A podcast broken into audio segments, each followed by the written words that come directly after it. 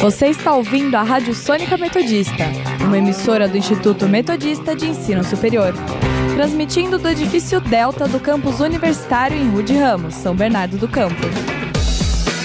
Rádio Sônica Metodista, a rádio da Metô.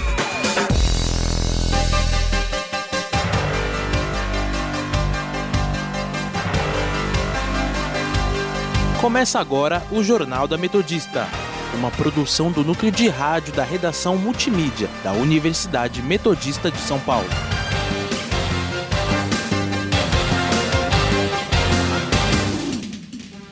Boa tarde, eu sou Arthur Ferrari. E eu sou Lucas Teixeira. Agora são 5 horas da tarde e está começando o Jornal da Metodista. Você pode nos seguir pelo Instagram, arroba portal RR Online ou arroba Sônica Metodista. Também estamos na Rádio Sônica pelo Spotify.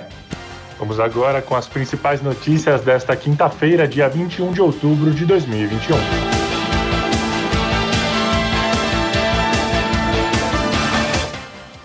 Ministério da Saúde não pretende renovar contrato de compra de vacinas com o Instituto Butantan.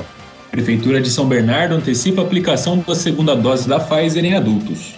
Senadores terão até segunda-feira para analisar o relatório final da CPI da Covid. Rombo no teto de gastos em 2022 vai passar de 40 bilhões de reais, afirma a área econômica do governo. Números da Covid-19 no Brasil. No nosso quadro Giro pelo ABC, os principais destaques dos jornais da região. Saúde.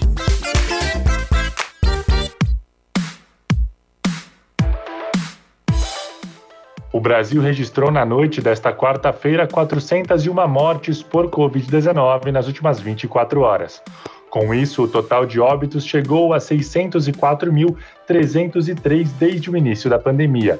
A média móvel de mortes nos últimos sete dias ficou em 380, abaixo de 400 pelo nono dia seguido. Em comparação com a média de 14 dias atrás, a variação foi de menos 13% e aponta estabilidade. Os números são do levantamento feito pelo consórcio de veículos de imprensa sobre a situação da pandemia no Brasil. O balanço é feito de acordo com os dados fornecidos pelas secretarias estaduais de saúde. A capital paulista não vai mais aplicar a vacina Coronavac como primeira dose na campanha contra a Covid-19. O imunizante produzido pelo Instituto Butantan, em parceria com a chinesa Sinovac, será utilizado apenas para aplicação da segunda dose a partir dessa quinta-feira, para completar o esquema vacinal. Na última quarta-feira, a cidade de São Paulo recebeu 50 mil unidades, do, perdão, 50 mil doses do imunizante. A decisão foi tomada logo após o Ministério da Saúde informar que não pretende renovar o contrato de compra de vacinas do Instituto Butantan. O intervalo de aplicação entre as doses também será reduzido para 15 dias. A Prefeitura de São Bernardo do Campo vai antecipar em cinco semanas a aplicação da segunda dose da vacina da Pfizer contra a Covid-19 em adultos, conforme a orientação do Plano Estadual de Imunização, o PEI. A medida anunciada pelo governo do estado é destinada à população com idade a partir de 18 anos que tenha recebido a primeira dose do imunizante há pelo menos 21 dias. O prefeito Orlando Morando afirmou que desde o início da campanha de vacinação, o objetivo é imunizar o maior número de pessoas no menor tempo possível. Além disso, o prefeito também destacou o trabalho excelente dos profissionais da saúde, que permitiram com que esse processo fosse ágil, organizado e seguro. O secretário de Saúde da cidade, Dr. Geraldo Sobrinho, observou que a redução do prazo de aplicação da segunda dose da Pfizer na população adulta para 21 dias está indicada na bula do imunizante. Política. A Câmara dos Deputados rejeitou na última quarta-feira a proposta de emenda à Constituição que pretendia alterar a composição do Conselho Nacional do Ministério Público. A rejeição representa uma derrota política para o presidente da Câmara, Arthur Lira, que defendeu abertamente a matéria. Por alterar a Constituição, a proposta precisava da aprovação de pelo menos 3 quintos dos deputados, ou seja, 308 votos que seriam feitos em dois turnos. Na votação de quarta-feira, 297 foram favoráveis à proposta, contra 182 contrários. O texto votado em plenário foi um substitutivo elaborado pelo relator Paulo Magalhães, na tentativa de ampliar o apoio à PEC. Após o resultado da votação, Lira chegou a dizer que colocaria em votação o texto original, mas depois encerrou a sessão.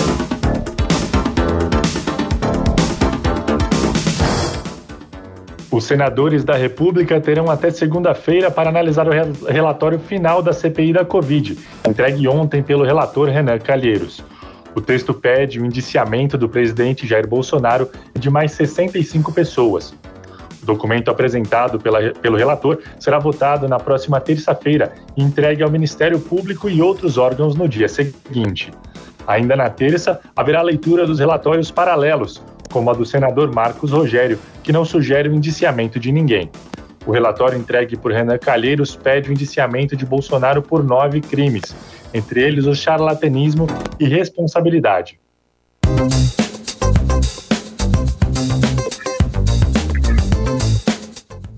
O presidente Jair Bolsonaro esteve presente na inauguração da última etapa do Eixo Norte da transposição do Rio São Francisco, em São José de Piranhas, na Paraíba. Segundo o governo federal, após 13 anos do início da transposição do Rio São Francisco, as obras necessárias para que a água percorra os eixos leste e norte agora estão concluídas. Em seu discurso, o presidente voltou a atacar o PT e o relator da CPI da pandemia, Renan Calheiros. Compare os meus ministros com os ministros de governos outros que me antecederam, em especial o do PT. A maioria já foi para a cadeia. Grande parte responde processos o mais variados possíveis. E tem gente que quer que esses ladrões volte a comandar o Brasil.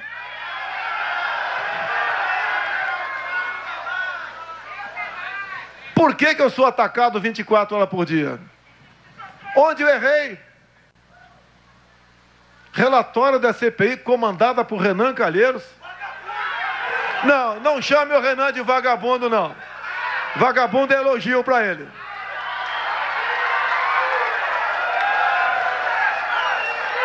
Não há maracutaia lá para o Brasília que não esteja o nome do Renan envolvido.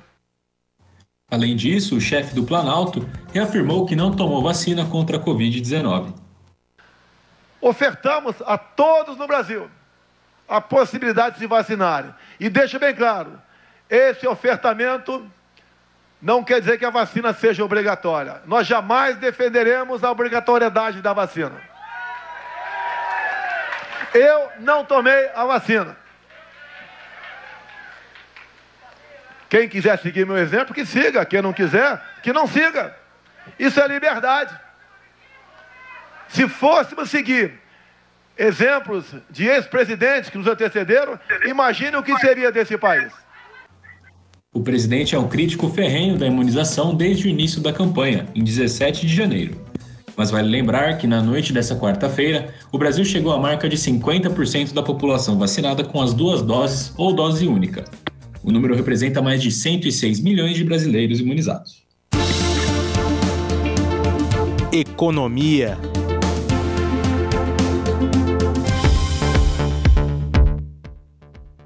A área econômica do governo já admite que o rombo no teto de gastos em 2022 vai passar de 40 bilhões de reais. E não será apenas para viabilizar um valor mais alto e temporário para um novo programa social. Outras despesas devem entrar nesta conta.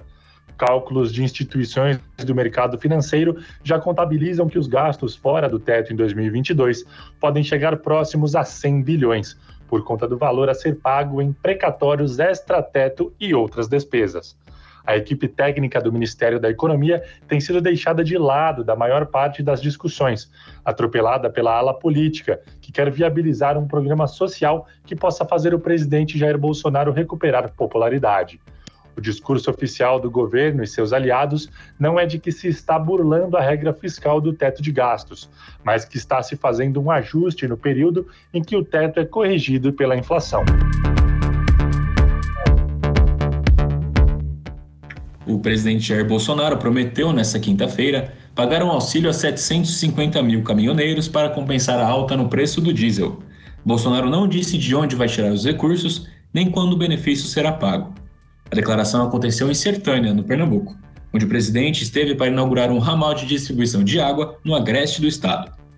Em discurso feito para apoiadores, o presidente disse que, abre aspas, decidimos então, os números serão apresentados nos próximos dias. Nós vamos atender aos caminhoneiros autônomos. Em torno de 750 mil caminhoneiros receberão uma ajuda para compensar o aumento do diesel. Fecha aspas. No mês de setembro, a Petrobras anunciou o reajuste no preço do combustível vendido às distribuidoras. Com o reajuste, o preço médio da venda do diesel passou de R$ 2,81 para R$ 3,06 o litro. Já nas bombas de abastecimento, dados da ANP mostram que na última semana, o valor médio do litro do diesel foi de R$ 4,97 para R$ 6,41. Indicadores econômicos.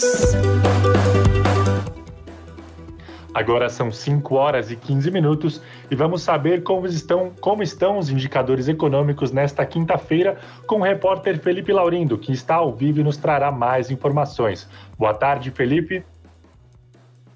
Olá, boa tarde, Arthur, Lucas e ouvintes do Jornal da Metodista. O principal índice de ações da Bolsa de Valores de São Paulo, a B3, opera em forte queda nesta quinta-feira, com os mercados reagindo às falas do ministro Paulo Guedes que falou em licença para furar o teto de gastos. Guedes defendeu que o governo busca ser reformista e popular, e não populista.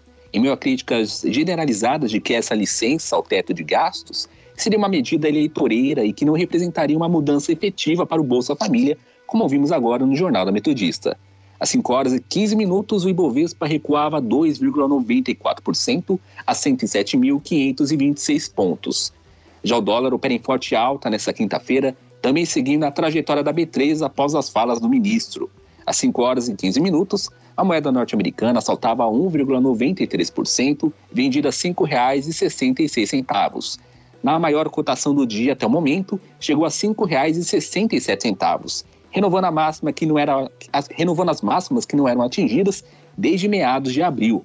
Já o dólar turismo é negociado na casa de R$ 5,88 e chegando a superar R$ 6,20 nas compras da moeda em cartão pré-pago. Por hoje é só, eu volto com você, Arthur. Obrigado pelas informações, Felipe Laurindo. Internacional.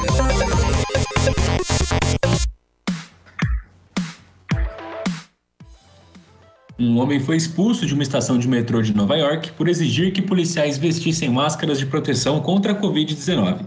Andrew Gilbert, de 27 anos, disse que tinha acabado de sair do trem a caminho de seu trabalho por volta das 8 da manhã da terça-feira, quando foi abordado por dois policiais na estação de metrô 8 Street, em Manhattan.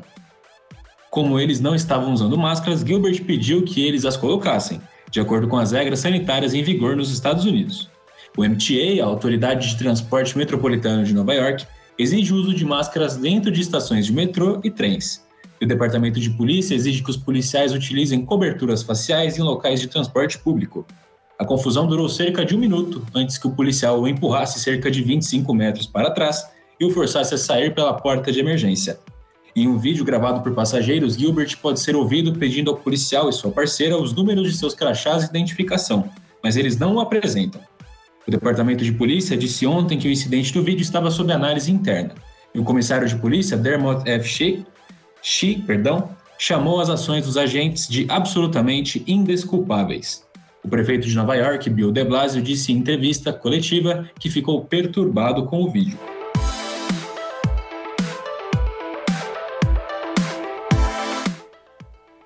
As autoridades australianas ofereceram nesta quinta-feira 1 milhão de dólares australianos, cerca de 4,2 milhões de reais, em troca de informações sobre o desaparecimento de uma menina de 4 anos no último final de semana, em meio a suspeitas de um possível sequestro.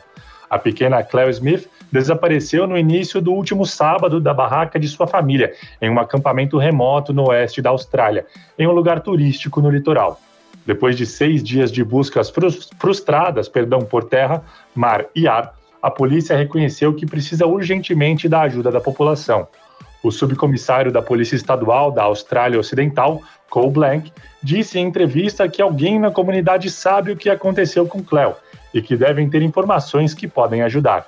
O detetive Rod Wild afirmou que a investigação leva a acreditar que a garota tenha sido tirada da barraca e completou dizendo que ainda tem esperança de que Cleo seja encontrada viva, mas que teme por sua segurança.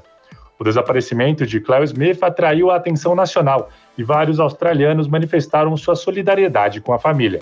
Fica aí a torcida para que as autoridades australianas encontrem a garota o quanto antes.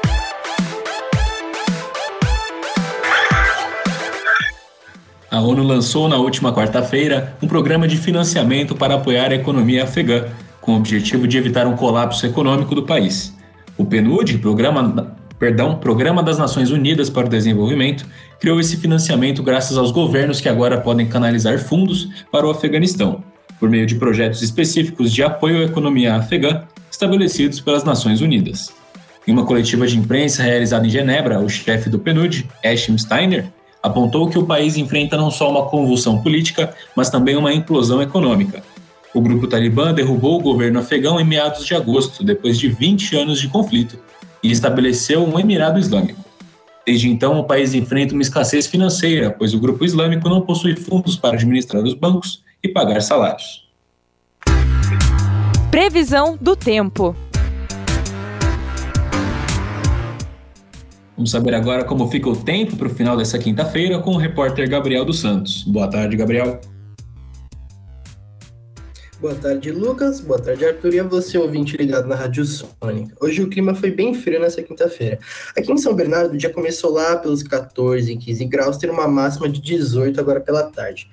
Desde as três horas, a temperatura deu uma leve subida e o céu se manteve cinza e sem nuvens. Durante a madrugada, a temperatura volta a cair para os 14 graus. Amanhã, na sexta, perdão, está previsto um aumento na temperatura, porém com o céu nublado durante a tarde. A mínima será de 12 e a máxima de 22 graus. Por hoje é só, eu volto com vocês. Obrigado pelas informações, Gabriel. 5 horas e 20 minutos e vamos conferir agora nosso giro pelo ABC. Diário do Grande ABC. Santo André lança processo de escuta da população para revisar política urbana. Repórter Diário. Prefeitura de São Caetano diz que todos os alunos terão uniforme, mesmo com mudança de lei. ABC do ABC. Prefeitura de São Bernardo do Campo anuncia obras de recapeamento na cooperativa e Alves Dias. ABC Repórter. Mauá presta cuidados aos trabalhadores da saúde no momento pós-pandemia.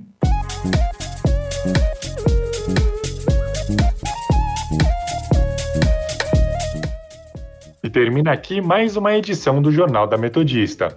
O jornal vai à hora ao vivo de segunda a sexta-feira, às 5 horas da tarde e reprisa às 9 da noite.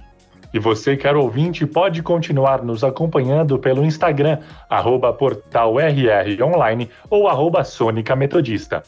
Não se esqueça que a Rádio Sônica está na Podosfera. Além do Mixcloud, você pode nos ouvir no Spotify, Deezer, Google Podcasts, Pocket Casts, Radio Public, iTunes, Overcast e Castro. Para mais informações, acesse o nosso portal através do endereço www.metodista.br rronline.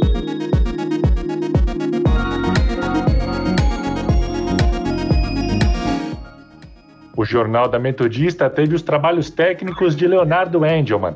Participação dos repórteres Felipe Laurindo e Gabriel dos Santos. Apresentação de Arthur Ferrari e Lucas Teixeira. Continuem ouvindo nossa programação e até amanhã.